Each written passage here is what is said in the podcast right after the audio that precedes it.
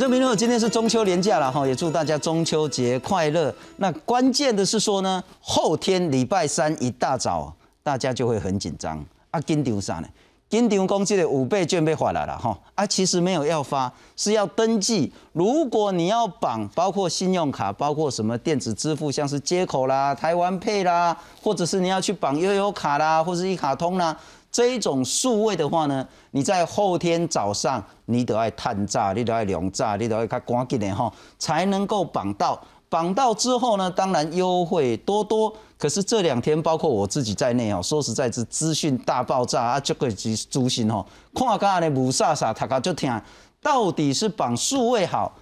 绑信用卡好，绑第三方支付好，还是说直接去领券好？可能头会很痛。那今天我们会谈一谈，到底不同的方式有什么样的一些差异。可是我们今天会多谈一点点。从四五月台湾的第二波疫情爆发以来，各地真的叫做百业萧条。其中最惨最惨的，当然就是在万华，包括摊贩，包括店家，包括许许多多做生意，包括许多工人。包括许多上下游的从业人员呢，通通都受到经济海啸的这个重创。同样的情形也发生在韩国。这两个礼拜呢，其实不同的媒体都有报道说，用一个词比较极端一点啊，叫做“地狱朝鲜”。部分的韩国民众现在是生活的水深火热当中，而这一两个礼拜也陆续传出有不幸的这种走上绝路的事件。最关键还是经济出了非常非常严重的问题，包括举债，包括被讨债，包括无力生活下去的问题。今天我们从五倍券来谈谈，包括在台湾，包括在韩国，许许多多的小生意人遇到了什么样艰困的冲击，而这一波的台湾五倍券能不能作为所谓的久旱，真的？甘霖降下来，好，来谈这个题目。介绍两位现场来宾，首先欢迎是青山里的里长，也是蒙甲夜市商圈发展促进会的理事长李兆成，李鼎你好，大家好，非常感谢。啊，这张话今天就起唱没有？是啊，最近呢，哈，因为疫情稍微比较和缓控制，有好一点吗？还是一样啊，人潮的回回流啊，我的估算差不多一两成而已，一两成，对。所以并还没有办法完全恢复到以前那样的的一半的，我不要讲说多少，是是。现在说真的是，就像刚刚主持人讲的，百业真的是萧条啊。那边店家也好，摊商也好，大家都是这样。哎呀，我请教啊，其实我们谈万华谈了嗯几次，就是大家一些辛苦的情形。可是你看情况嘛，五月。啊，五月、六月、七月、八月、九月，四五个月过去，几乎没有收入的情形下，包括你们那边，不管是居民也好，摊贩也好，商家也好，甚至在那边送茶水的、送茶食材的，一点情况是起码都得上问题。其实，在万华那一边呢，真的是就像主持人刚刚讲，百业萧条，人潮还没有办法回来，但是。我们万华人就是有那一个，我不晓得怎么去形容它。任性，那一种任性就是说我还是要活下去。那这个活下去的理由就是会去去驱使他，嗯哼，在越困境的环境之中，我更需要更加坚强。是，那因为这条路的未来还是要走，那当然就必须要更坚定的去走下去。啊，五倍券的哈，因为等一下我们谈五倍券，应该是十月才能用。对一些摊商店家来讲，会很期待五倍券吗？其实哈，五倍券说真的啦，很多人在讲花现金，但是其实我我我个人的感觉，花现金并没有办法达到如国家所预期的，说让这一些这一些。各行各业能够去受益得到，因为说真的，有的人来缴罚款、缴什么的没有用。嗯哼。所以当然，我一个一个国民的立场，我还是蛮支持说，这个五倍券是发行的，不管你是绑数位或绑纸本，嗯哼，都有这个需要。嗯哼。那当然，纸本或是是数位，它有各有它的缺缺缺点跟优点在，嗯哼这样。嗯哼。啊，这一次希望五倍券可以来救救命了哈，就是还魂续命的仙丹。不过我要等一下请教一下，呃，我们第二位来宾是资深的媒体人卢艳丽，艳丽你好，先生好，大家好。啊，先请教私人的问题哈，后天你要去绑数位券吗？呃，其实我已经跟我老公讨论过了，就是就理论上、理智线来说，我们应该是要绑电子支付台湾 Pay，然后呃，就是前几个名额的话，你最高最多一个人可以领八百块。换句话说，我们两个人大概可以领一千六，就是五千再加八百。对，可是因为九点就开始要绑嘛，那刚刚新聪有讲，其实那时候大家都很忙，我就跟我老公说：“你赶快去绑。”我老公就说：“你绑。”因为我们两个人都很忙，所以我们决定，我们应该还是会去领实体券吧，会领纸本嘛。这个问题我们讨论过很久了哈，就是说去年的三倍券，其实领数位券的人很少，大概就是七八趴，对，趴趴八趴左右。去年三倍券的问题。今年五倍券解决了吗？在数位的部分。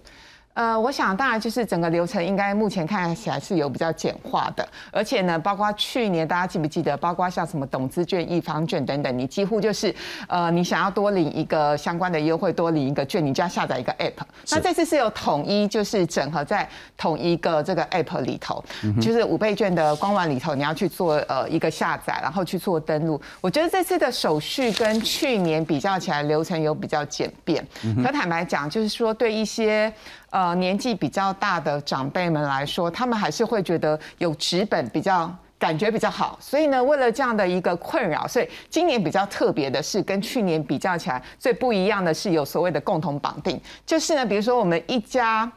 五口，那有另外四个可能是爸爸妈妈或者是小孩。好，那他们对于这个数位呃绑定比较不是那么熟悉的话，就有一个主办人他来主办，是，然后来绑定，然后来做登录之后呢，他可以再去超商或者是在线上做所谓的共同绑定。听到这，大家就觉得怎么那么有点小小的复杂，一下又要去超商，或者是你可以线上绑定，因为如果你要线上绑定的话，你又要所谓的读卡机，所以呢，就会有些人觉得好像。不是那么的简便，但我觉得跟去年比较起来已经有进步了啦。对啦，就是说你如果要用数位的话，你在家里你要一个读卡机，因为它都是用健保卡来读取的。你家里如果没有读卡机，你就要去 Seven 去那个 OK。那很重要是，如果你要得到更多的资讯然后其实应该很多人都这两天一直在看这个啊，跨该回把你尿了哈。呃，网址打五千就好了哈，满边怕 GOV，你就打一个五千。那很重要的是说呢，这一次其实，在各界在谈说，你为什么数位的部分要更推的更大力？所以这一次呢，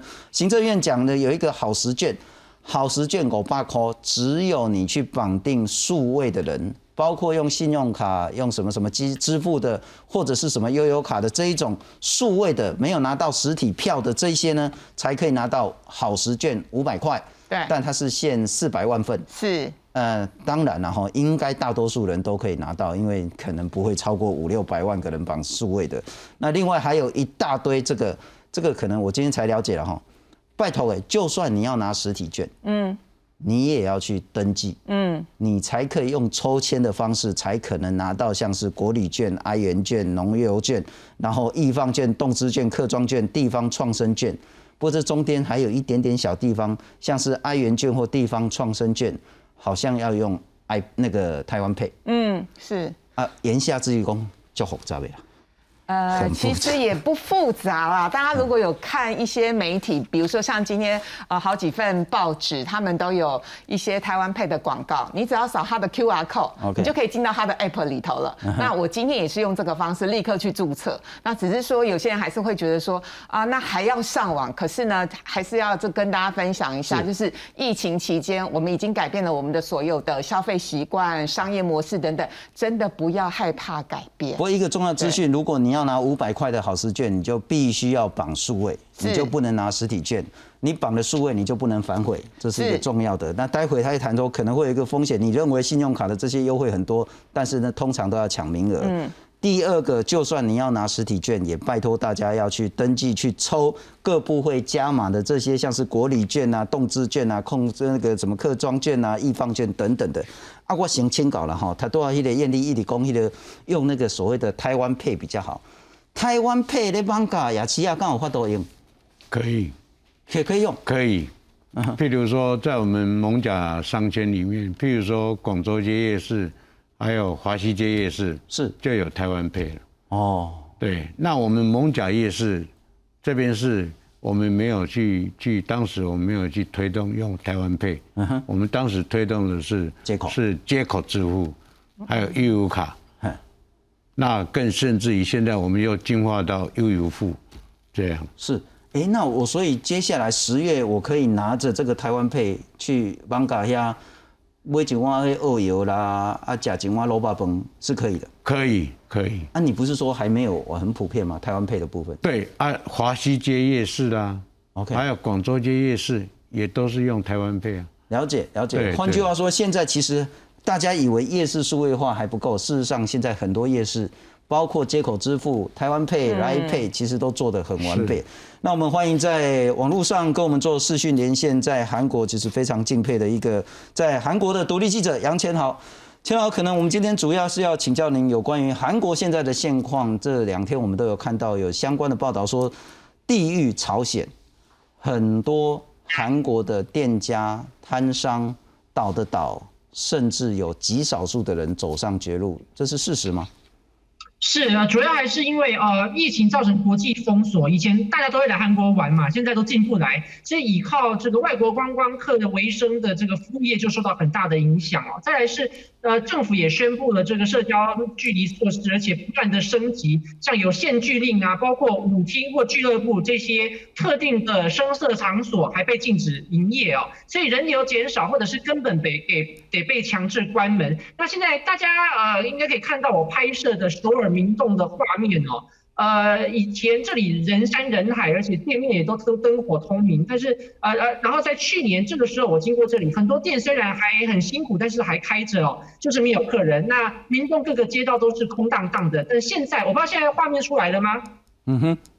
OK，现在疫情长期化，大家已经习惯了，可以看到明洞略微出现人流，但是店家几乎收掉了一半以上哦。好多的店面的这个门口都是贴着出租或者是暂时歇业等标示，没走几步就能够看得到哦。那根据最新的数据分析哦，从去年二月疫情爆发到现在一年多来，南韩呃大概有百呃有四十五点二万，占全国百分之十七的店铺消失掉，平均每天就有快一千家店面倒闭了，其中比例最多的是娱乐和声色场所，像网咖、KTV 或酒吧，刚好在首尔都是这个密集分布的服务业哦。韩国人很爱喝酒，很常在下班后先去吃晚餐，然后喝酒之后又去 KTV 唱歌，唱完之后再去第二摊喝酒，这样接下去哦。但是疫情拖到现在已经一年半了，很多的店没有客人就蒸发掉，蒸发了四成。那再来是补补习班、补教业者也消失了快三成，然后餐饮业者在所有的项目当中反而呃排的比较后面哦，但是也有一成消失掉。像我们平常在首尔市中心这个媒体大楼工作，我们常去的餐厅，从去年下半年开始，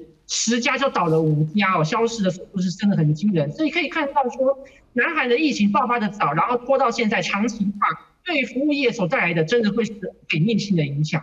是，不过钱好，我再请教您，根据您所提供给我们的这个资讯图卡，呃，韩国现在关店的最惨的情形是观光娱乐休闲设施，这是减少了百分之四十，而我们认为好像应该更惨的应该是在餐饮，可是餐饮呢减少比例是百分之九点四，为什么是观光娱乐休闲，而餐饮反而是冲击相对来讲少一点呢？因为观光娱乐休闲这个部分呢，有有很多的店是被强制终止营业的，所以就算他呃想要做生意，也没有办法做下去，因为政府颁布的那个社交距离措施，就是规定说，呃，舞厅啊、酒舞厅啊，或者是这种俱乐部、大型的这种这种会跳舞啊，或者是群区的设施，是全部禁止营业的，所以受到的影响一定会比餐厅来的大。是是，这跟台湾其实也有一点像。不过我再请教您了哈，就是说是这一个歇业的问题是暂时性的，是否会随着韩国的疫情受到控制，就像台湾现在疫情控制一点点好了之后，这些暂时歇业的店家又重新恢复营业，那些萧条的问题呢就可以解决，恢复以前的荣景。我们来看看，这也是您提供给我们的，包括韩国的疫情确诊人数跟疫苗的接种率，看起来。韩国民众接种疫苗的情况比台湾好很多，百分之六十九中了第一剂，百分之四十一点八呢已经完整的有第二剂接种了。那不过，呃，确诊的情形呢，这个数字可能要稍微解释一下，像是九二零，今天呢这个记录是昨天的。那这个是破了呃周日最高纪录，可是大概一天都还是有一千九两千左右的确诊。韩国的疫情控制如何，以及是否疫情控制住之后，这些所谓的刚我们用一个极端的名称叫做“地狱朝鲜”的问题就可以解决。呃，我们我们现在还没有办法预估往后疫情会怎么走，然后这些店铺能不能够好好的生存哦。这可是我们如果照去年的情况来看，因为去年韩国南韩的疫情也是一波一波的哦。呃，这个二月底、二月中下旬，这个新天地爆大邱新天地爆发了这个群聚感染之后，即使在五月、六月、七月的时候，南韩的疫情已经出现明显的趋缓了，而且甚至到去年的中秋节前，那个呃确诊人数一度掉到两位。数，然后大概在这个时候是去年年中的时候，其实疫情随着疫情趋缓，呃，很很多的呃店家开始恢复做生意，然后其实已经可以看得到很多的大大型的呃大的街道或者是这种比较热闹的区域又恢复了生机，然后呢，一般的店家都开始正常的营运，像舞厅啊、酒吧啊，随着这个社交距离措施呃降级之后呢，就。开始恢复做生意，人人流就开始往返了。这个我去年采访的经验都看到，说很多的店家在去年年中其实都有找回生机的感觉。不过。大家没有想到说，随着去年下半年大概秋季，然后到冬季之后，这个确诊人数又又回升，而且回升到还飙到比原本大邱新天地这个群聚感染爆发的时候还要来的严重，一天有大概呃九百一千以上的记录啊。所以这个时候政府又颁布了新的更严格的这个社交距离措施之后，呃又有限聚令，所以呢这个店家做生意又变得非常困难，而且一般的民众也减少外出，也减少说在在外面群聚，当然这个服务业受到影响又是另外一波，呃，接着过来，所以变成说一年下来好几次这样子断断续续，断断续续，然后店家就是开了又关，开了又关，关了又开，关关了开了又关，这样子的情况一直持续下去。那到现在，呃，最近呃，从六月开始，这个南韩爆发第四波的疫情，每天都像刚刚。看了看这个有显示出来，这个我们做的这个表数据哦，一天大概都是一千五到两千左右的这个确诊数哦，比起又比起这个去年年底和今年年初又更高了，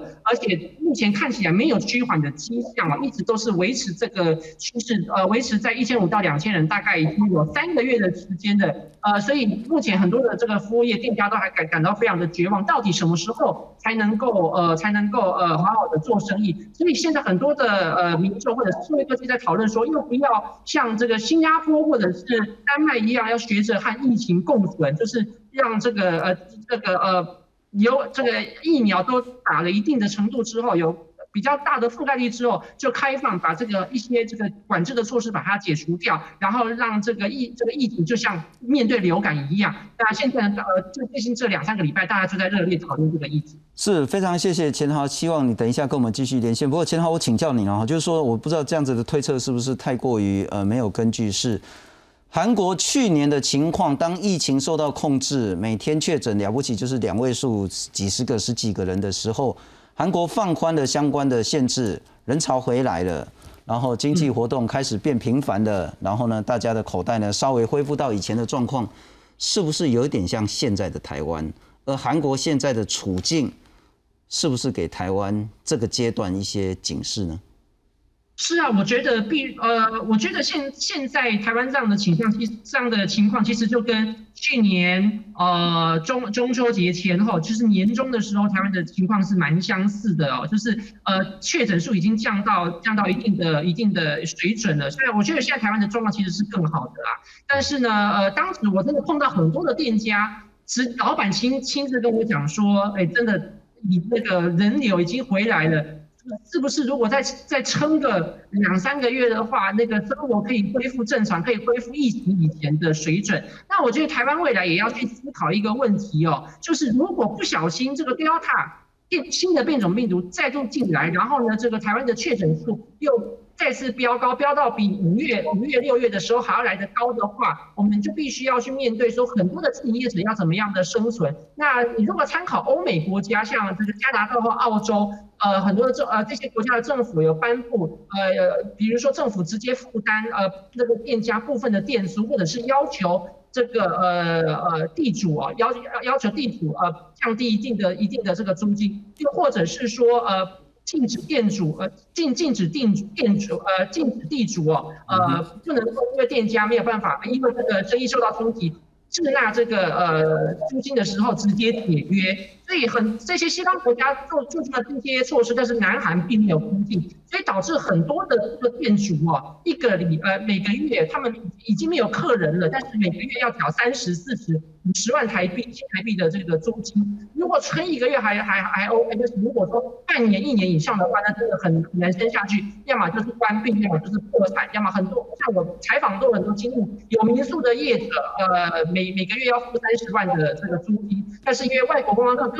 哎，没有生意可以做，还要去付租金，结果呢，这个店这个呃地主呢，呃地主也不愿意降下来这个租，所以负担非常沉重，到最后只好只能把这个店这个经营好几年好几年的民宿收掉了。往后如果台湾也不要说这个疫情上，疫情突然又飙升的话。政府要怎么样思考，说让这些店店家、自营业者能够好好的做生意，或者是减少他们的冲击，让这个店面至少可以营运，或者是说能够最基本的收入。我觉得这个是台湾政府未来都必须要好好思考和规划的。我非常谢谢钱豪跟我们讲这么重要的讯息。第一个是说，其实如果拿韩韩韩国来做例子的话呢，恐怕我们不能很乐观说这一阵子呢疫情稍微控制，那以后就一定是可以恢复以前的生活了。很显然，我们会有一个很大的隐忧，是疫情可能要反反复复。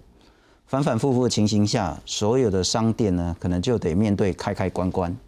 人一下有，一下全没了，再有呢，可能又一点点，然后又要关了的这个情形。那欧美部分的国家是用一个所谓的政府力量要求，包括地主、包括房东，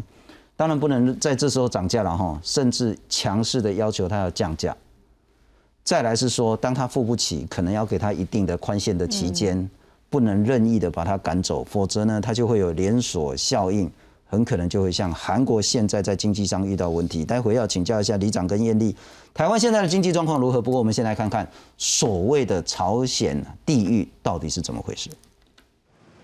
韩国媒体报道，首尔一名酒吧老板九月初自杀，不少民众纷纷前往悼念，并留下字条写说：“愿你在天堂无需为钱烦恼，好好休息吧。”而他生前也卖房来支付员工薪水，而这样不幸的案例只是冰山一角。一年半以来，平均每天有超过一千家小商家关门大吉，街头空荡荡一片，很难想象这里是汇集国际品牌、流行服饰、美妆店的明洞商圈。在疫情袭击下，外国游客大减，很多店面早已人去楼空。受到疫情重创的，还有传统市场的摊商。 也是叫苦连天。거의사람도안나오고저희가뭐매출이하루에200이었다면지금은100만원정도그러니까월세도겨우내고있는실정이고저는효과가없다고생각하고요그리고저희가이제 어40년넘게지금3대째운영해오고있는식당인데이번이제일최악이었던것같아요너무힘들어요尽管南韩加速疫苗接种，超过七成民众施打一剂疫苗，但似乎赶不上病毒传播速度。一周以来，平均每天新增确诊数超过一千六百例。中秋连假前夕，南韩政府宣布， 首尔延长四级警戒到十月三号，并稍稍放宽限制，像是家庭聚会最多可达八人，咖啡店和餐馆可延后一小时打烊。不过，有餐饮业者质疑，这些防疫策略到底有没有效，还是徒增店家困扰。시간을이제조정한다던가이런문제들이굉장히현장에서어려움이많아요그래서그런것들을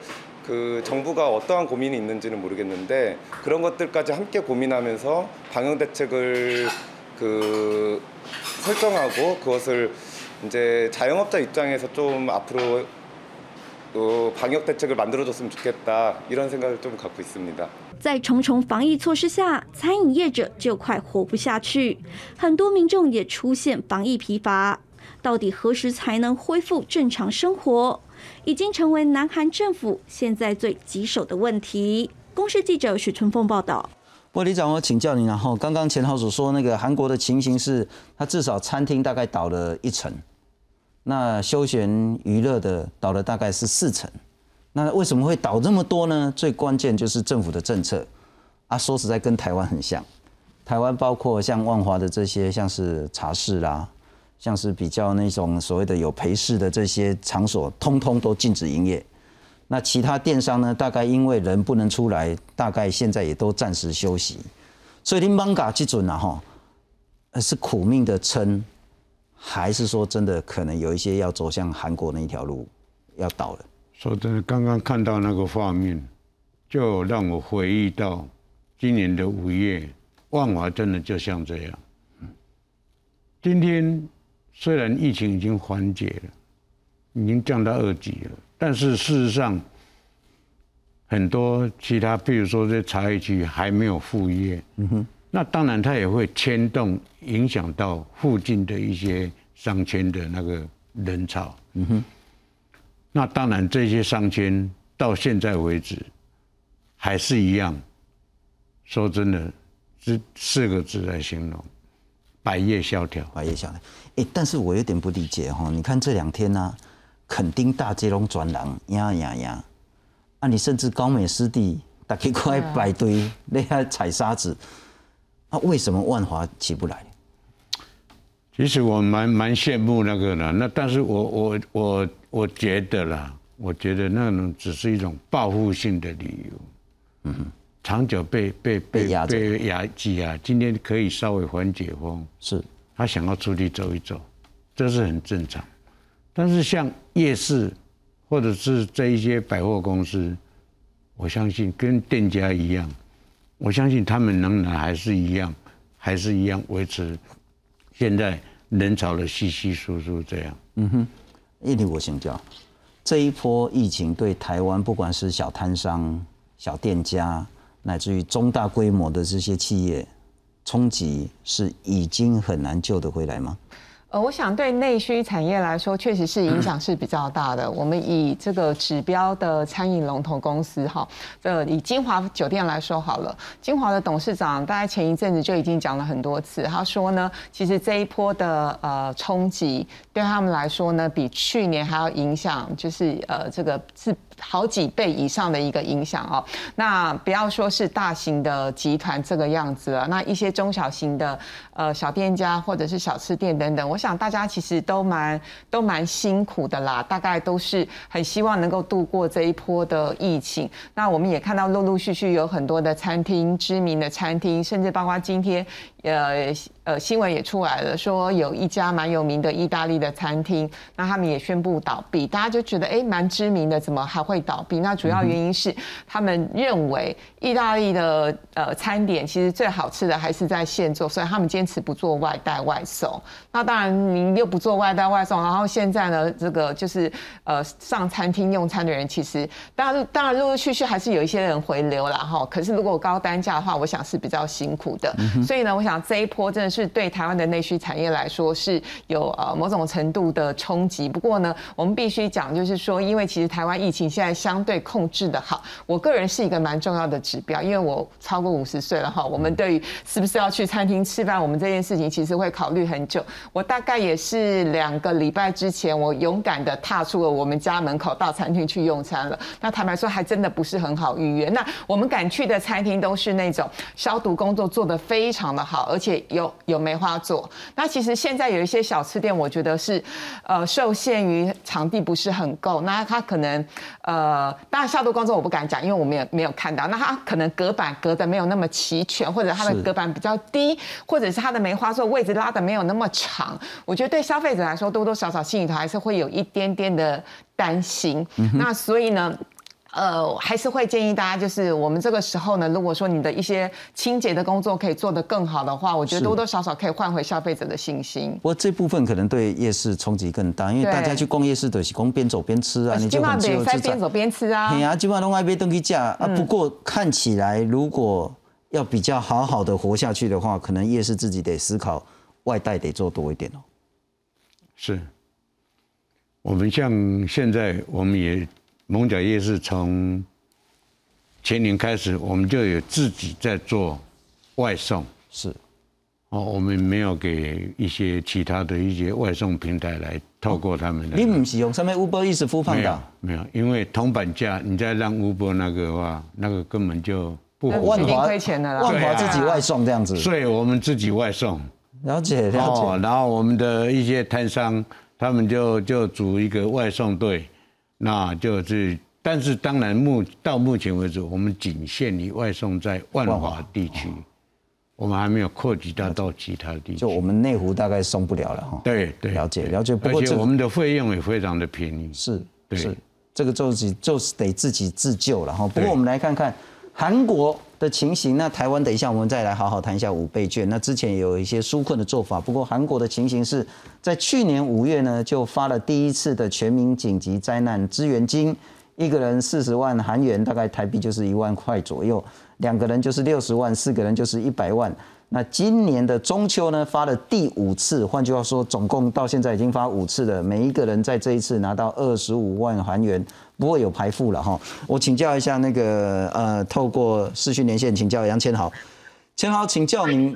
面对这一种经济上的这种海啸冲击，韩国政府做了什么？有效吗？呃，因为去刚刚那个信中哥已经讲到说，他南韩发了那个紧急灾难支援金哦，那呃发了五次，而且每次发放的标准都是不一样的。像去年五月第一次发放的时候是针对全国民众，然后按家庭人口数来发放，而且民众要先先行透过这个网络要先登记申请，选择说要汇入金融卡还是要这个信用卡的现金点数，或者是呃地方的商品券来消费，而且还有规定哦，其实跟台湾的那个那个呃那个叫什么呃消费券吗？呃，三倍券的那个三倍券有点类似，就是他规定说，呃，百货公司或者是网络购物，还有大型的加盟店是没有办法使用的。一定程度上就是希望说能够刺激对中小零售业的这个生意哦。那这一次的全民发放以家庭为基准，像刚刚信松哥已经提到了，呃，一个人个体户能够拿到四十万韩元，那呃四个人的家庭，一个家庭能够领到一百万韩元，相当于新台币二点六万元哦。我刚才讲过，第一次是全国多发，然后再来第二次、第三次、第四次，呃，都是专注于呃受疫情影响的中小自营业者直接发放现金，当做是进一步的纾困措施。那最近第五次，刚才信中哥提到，呃，中秋节前刚发完，也是针对全国，但是采取的是排排付条款哦。对于所得下位的八十百分之八十的人口发放，那这一次呃比较值得注意的是，这不是用家庭来计算，而是一呃符合规定的话，呃一个人就直接能够领到二十五万元的这个呃钱，但是这个钱也不是现金的，就是呃看你要用放在这个信用卡里面，还是要领领这个消费券出来呃使用哦。用现在的汇率来计算是新台币呃六千两百块钱，那。每年每回的这个紧急灾难资源金，对于弱势或者是中低收入户会再加码以电梯来汇入，所以相较台湾目标是要去刺激内需消费，其实南韩政府的思维反而是纾困或者是减轻生活负担哦。呃，刚才信松哥也提到说是成效如何，如果要去讨论成效的话，其实。到目前为止，我们还没有办法去计算南韩政府这样的措施有没有办法对经济带来帮助，或对这个实际的数据有没有带来好的结果。特别是南韩的疫情从去年二月爆发到现在，疫情起起伏伏。那台湾要到今年五月才爆发比较严重的疫情啊，那很快的也在两个月内就是趋缓的，所以影响是不同的。我刚才强调过，这个台湾政府呃强调的是，他比较认为说是要刺激经济，但南韩政府，台南韩因为受疫情的影响。范这个范围人数太多太广，所以重心就放在纾困，目的就完全不同了。呃，就南韩这样的纾困措施，我的采访经验来看的话，像第一次和第五次这样的全国性的发放，多数人能够领到钱是开心的。但是对于零售、还有中小企业、还有自营业者而言，过去的第二、第三、第四次的紧急灾难支援金，如果申请符合规定，然后批准下来的话，一笔顶多大概是几十万台币哦，即使只够付大概一两个月的租金哦，仍然还是缓不济急。所以大部分的人还是认为说，那这个政府应该颁布更多的援助的措施。而且我刚才在你们讲话的时候，我计算了一下哦，五次的这个紧急灾难支援金，南韩政府花费的预算是五十八点四五兆韩元，用今天的台湾汇率来台币汇率来算的话，是一点四兆呃新台币。我觉得这个规模相当的庞大哦，也会为往后的这个政府的这个，我也会为往后这个财库带来很大的负担，因为有很大的一部分是发放这个这个债券哦。那没有人会认为说，哎，既然撒了这么多钱，为什么不把这些钱，呃，像呃，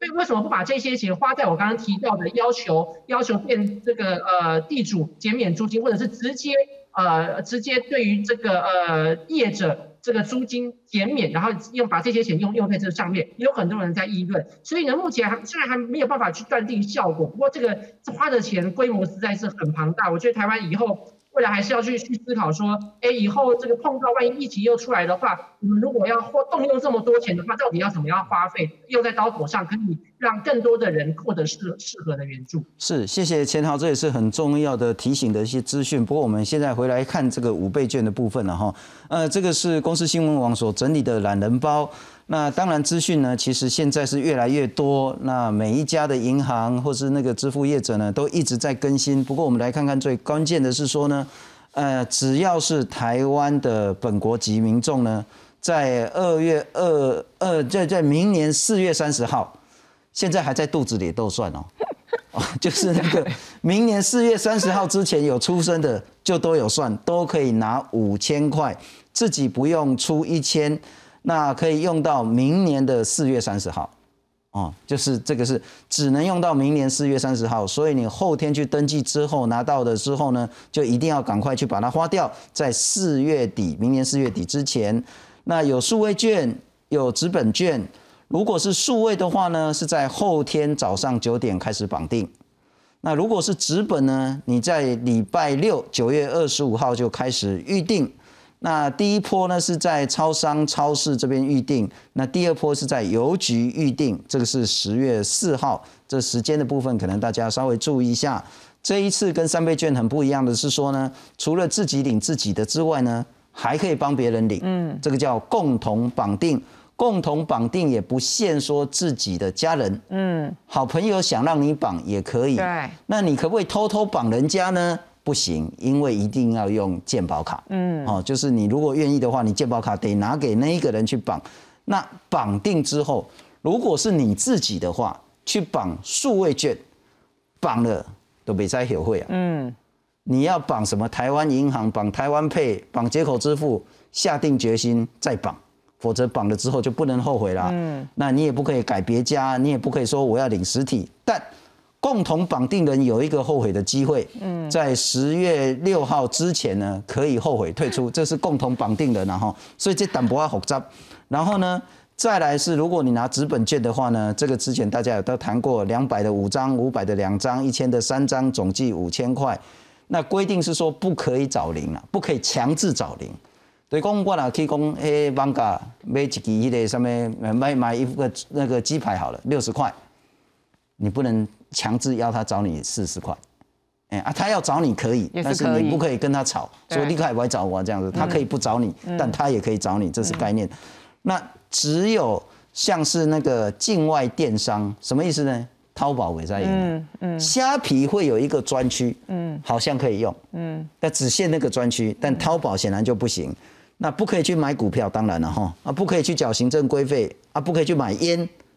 酒最好不要了，但酒是可以买的了哈。那非法日租套房不能付，信用卡费不能付，也不可以储值买礼券。其他绝大部分，包括你要去缴学费，因为这阵子大家在缴学费、毕业旅行的钱。那如果是十月要缴的话呢，现这个五倍券就可以拿来缴。那民生费用也通通都可以拿来缴。因此呢，接下来我们就会做节目来谈这个替代效应的问题的了哈。那不过呢，很重要的是说呢。这一次呢，好时券，如果你是绑数位的话呢，就可以去拿五百块好时券。嗯，当然有四百万的名额限制，不过大部分都拿得到了哈。这个是不用抽签的，其他七个通通都要抽签。嗯，就算你是拿实体的券，你也要去抽，你才拿得到动资啦、易放券啊、客庄券、农油券等等的。这是一个很重要的资讯，我们来看看。在后天早上，五倍券就正式开始登记。五倍券将在十月上路。为了推广数位券，前四百万名数位绑定的民众就能获得经济部加码的五百元好时券。其实也希望是用一个额外加码的一个方式，好，可以增加消费者到我们的餐饮业、糕饼业甚至夜市这边来做消费。各部会也跟进加码，推出三百万份易放券、一百四十六万份农油券、一百二十万份国旅券、两百万份动资券、四十万份客庄券、十万份哀元券以及二十万份地方创生券。避免那个去年那个一二六那个被排除的边缘人哈，那我们今年是用四次的方式，那每一次都会抽出七十五万份，其中包括六十万份的数位券，然后还有十五万份的纸本券。为了抢食五倍券的大饼，地方政府也推出各种优惠，例如台北市就加码一万份，最高五千元的折价券，给用悠游付数位支付领五倍券的民众。消费五千给五千，但是这给五千是。类似 coupon 券的哈，就是你要在这折价券再去买东西。银行看准五倍券的商机，纷纷寄出优惠，争取客户绑定五倍券。是在今年这个前一万名的这个客户，我们有额外这个做相对应的这个加码。那如果您是第一次这个申办台新的信用卡绑定上来的话，这个部分的话就会额外多拿到这个一千块。在各方加码之下，政府期待五倍券能够有效刺激经济，为台湾的内需产业注入一剂强心针。记者综合报道。不过艳丽，我们先来谈小的了哈。我们来看看这个五倍券的行政院官方网网站呢。譬如说杨信，他说前三千名绑定呢加码一百块，共同绑定最高挣三百块。渣打呢也是说呢，哎，渣打满多少呢回馈多少钱，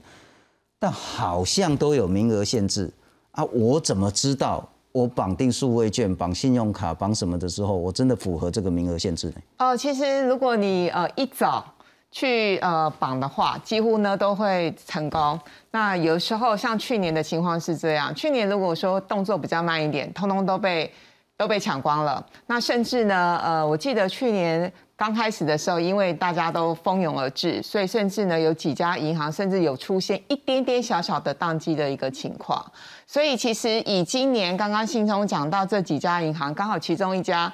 就我主要往来的银行啊，那我也觉得优惠很普通，很普通。对对，可是呢，必须说，就是说，其实每一家的银行的优惠几乎都是大同小异。第一个就是有名额的限制，你必须是呃前几千名或者是前几万名，然后呢。呃，优优惠多加码的大概就是两百块、三百块，那少一点的就一百块。所以呢，其实录影之前我就跟我们制作人说，其实我这样研究下来，优惠最好的就是绑台湾配的那八家公股银行。那那八家公股银行，我们就不一一唱名了哈，你的。大家会觉得我们有做广告的嫌疑，是不会，公股应该还好啦。对对，但那它优惠好的地方是在哪里？我们刚刚讲讲的这些民营的银行，它的名额限制是，呃，名额比较少的，比如说它可能就是几千甚至一两万。但公股银行呢，比如说它，呃，第一个阶段是呢，可以领。就是八百块的加码的部分有四万多个名额，那呃如果是五百块的加码的部分呢，呃是有两万多个名额，就是每一家好加起来了。那如果是三百块的。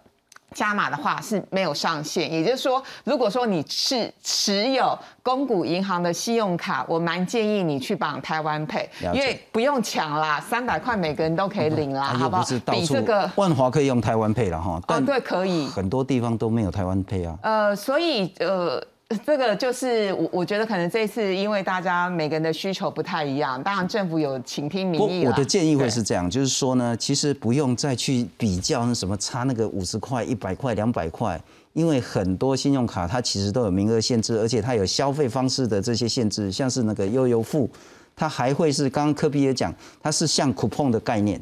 你要刷了什么东西之后，它才会回馈你，给你什么东西，所以它其实都有前提在。而且那个是要在特定的呃是通路，换句话说，哪几家百货公司？我的建议就是说，你习惯用什么样的消费方式，你都该用这张信用卡，你都该用接口，你都该用 Line Pay，你都把这五千块绑在你常用的那个方式，嗯，对你来讲效益是最好的，也才不会说，哎，怎么我绑了之后没拿到优惠了哈。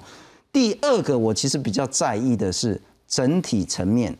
包括信用卡，包括这些金融机构，乃至于包括各地方政府是竞相加码，因此五倍券的这个经济点火已经成功了，对不对？哎，我觉得绝对会比去年的三倍券的经济点火的效应来得大。有几个原因，比如说像呃，我印象非常深刻的是呢，去年台南也有抽房子，那因此呢，我我常去中南部出差，我特别到台南消费了一笔。那当然很不幸的没有抽中我哈，可是呢，因为有这样的一个抽奖的活动，你确实会带动一些新的消费的商机。那这次呢，台中有抽房子，那其他各县市政府又抽汽车什么的什么，我觉得这个一定是第一个会你会带动相关的一个商机。那第二个，呃，我们可以看到非常重要的是，百货公司在疫情期间真的也是奄奄一息。我觉得百货公司受到的疫情的影响，应该跟我们餐厅跟小吃店差不多，因为就连我这种有时候。忍不住会想要去逛百货公司，我都没有去逛。好，那这一次比较特别的是，刚刚信聪的那个电视墙的资料有跟大家提到，就是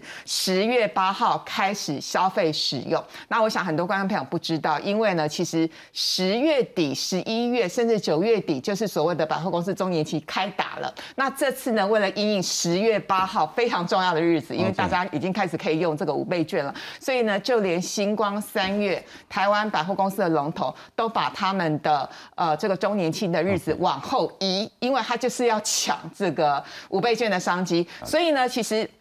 那大家都在讨论说，那你领到五倍券，你到底要买什么？坦白说，现在所有的商家都磨刀霍霍。是，像我昨天就收到我常买的那家咖啡咖啡豆的那家小商店，他就传外跟我说，而且我们现在抢五倍券的商机，你只要呢寄五倍券给我。你可以领到八千块的东西，哎，我觉得不错。了解，花五千块领到八千块东西，但六折多。第一个，这是一个好事了哈。对，当大家一起要来把这个经济动能找回来，而且看起来有动起来的时候，这是好事。但最重要的了哈，我个人期待就是天佑台湾，希望这两三个月呢，疫情都可以一直控制，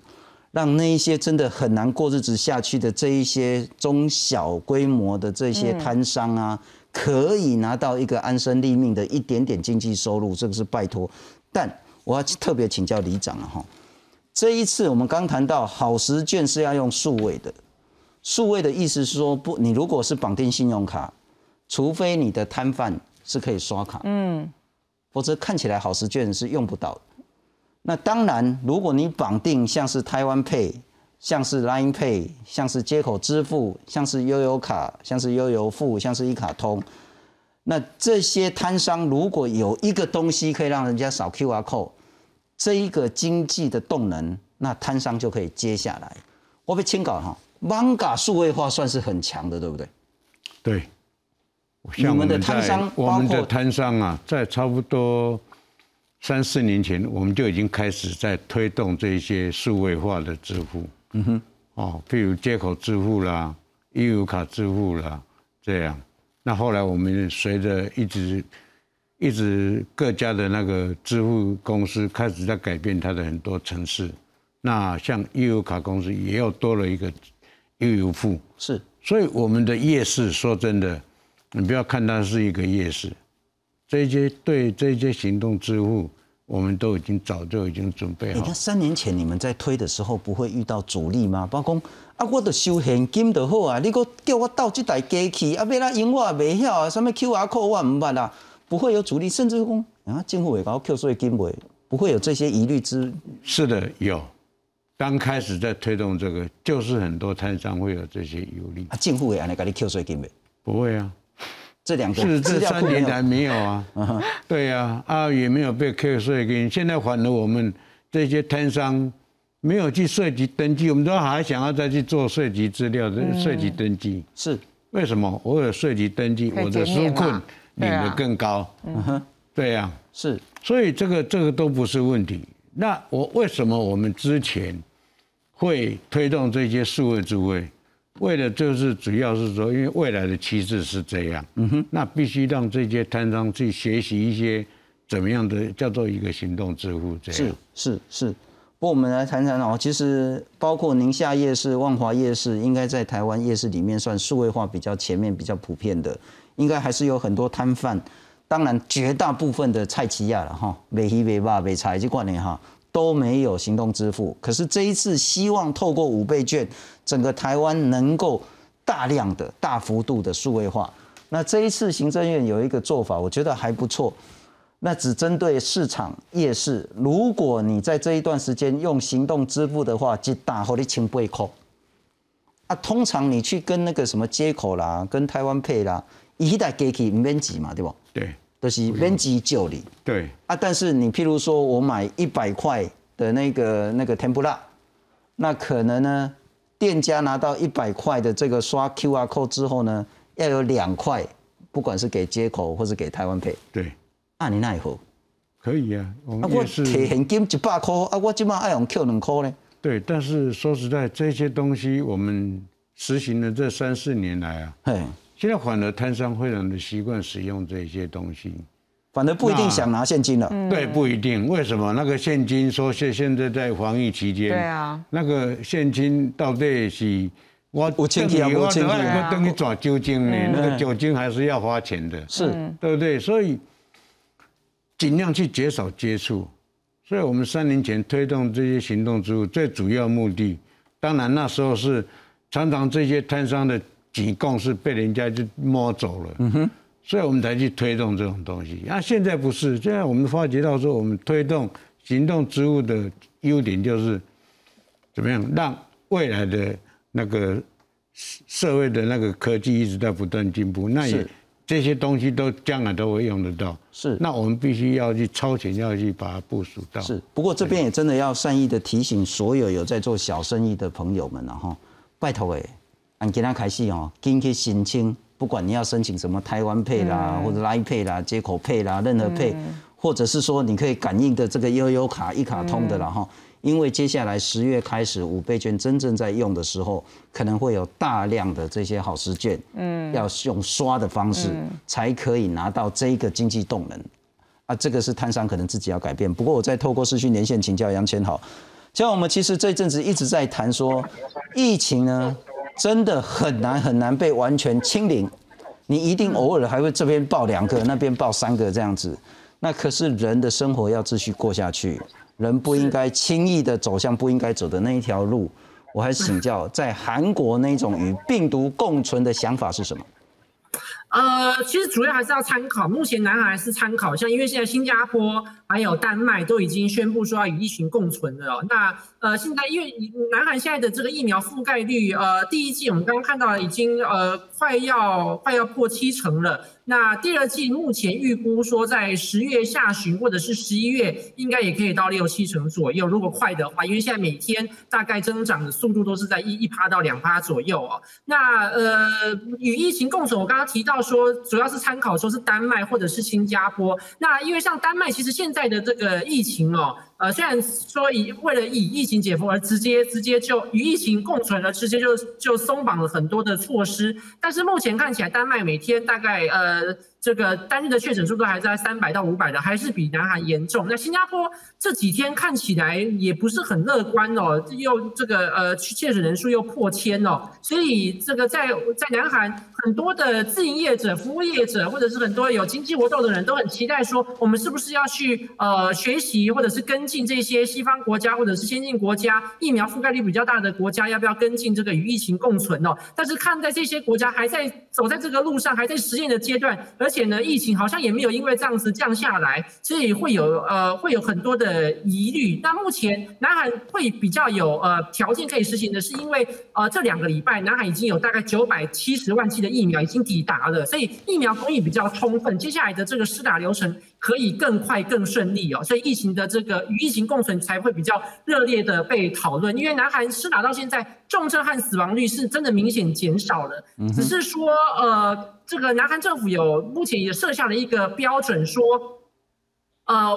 当这个这个年长的人士哦，超这个施打超过九成，然后呢，这个成年人士施打了超过八成，两剂都打完疫苗之后，才我们再来去去讨论与疫情共存。那目前看起来也大概是在十月底、十一月。出还要再观望，说这个疫苗施打率的状况为何，然后再再进一步应变。所以南韩南韩政府以往后再再大概再过两个月的左右，就会开始比较正式的去讨论说要不要返校。但是现在都还在观望，而且呢，其实还有很多的疑虑，还有很多的不安存在。是非常谢谢钱豪在韩国跟我们做视讯连线，谢谢钱豪。不过我再请教一下艳丽，很显然相较韩国，我们的台湾抵抗病毒的能力更为脆弱。嗯，我们疫苗接种率其实比韩国还差很远很远。我要请教，这是人类史上一个非常重大的经济冲击跟健康生命的冲击，在经济的考量下，接下来台湾该如何思考与病毒共存这件事？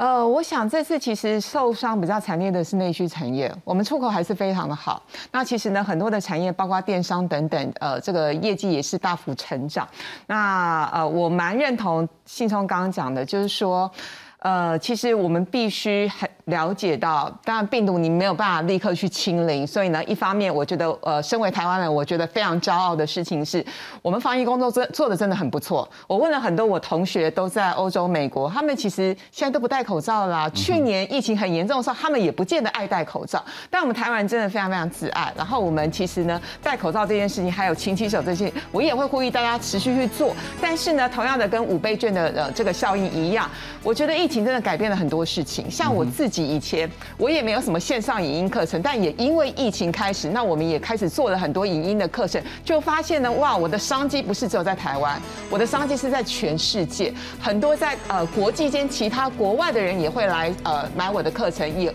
也因此呢，就是说呃我会建议大家，就是我们可以好好再从。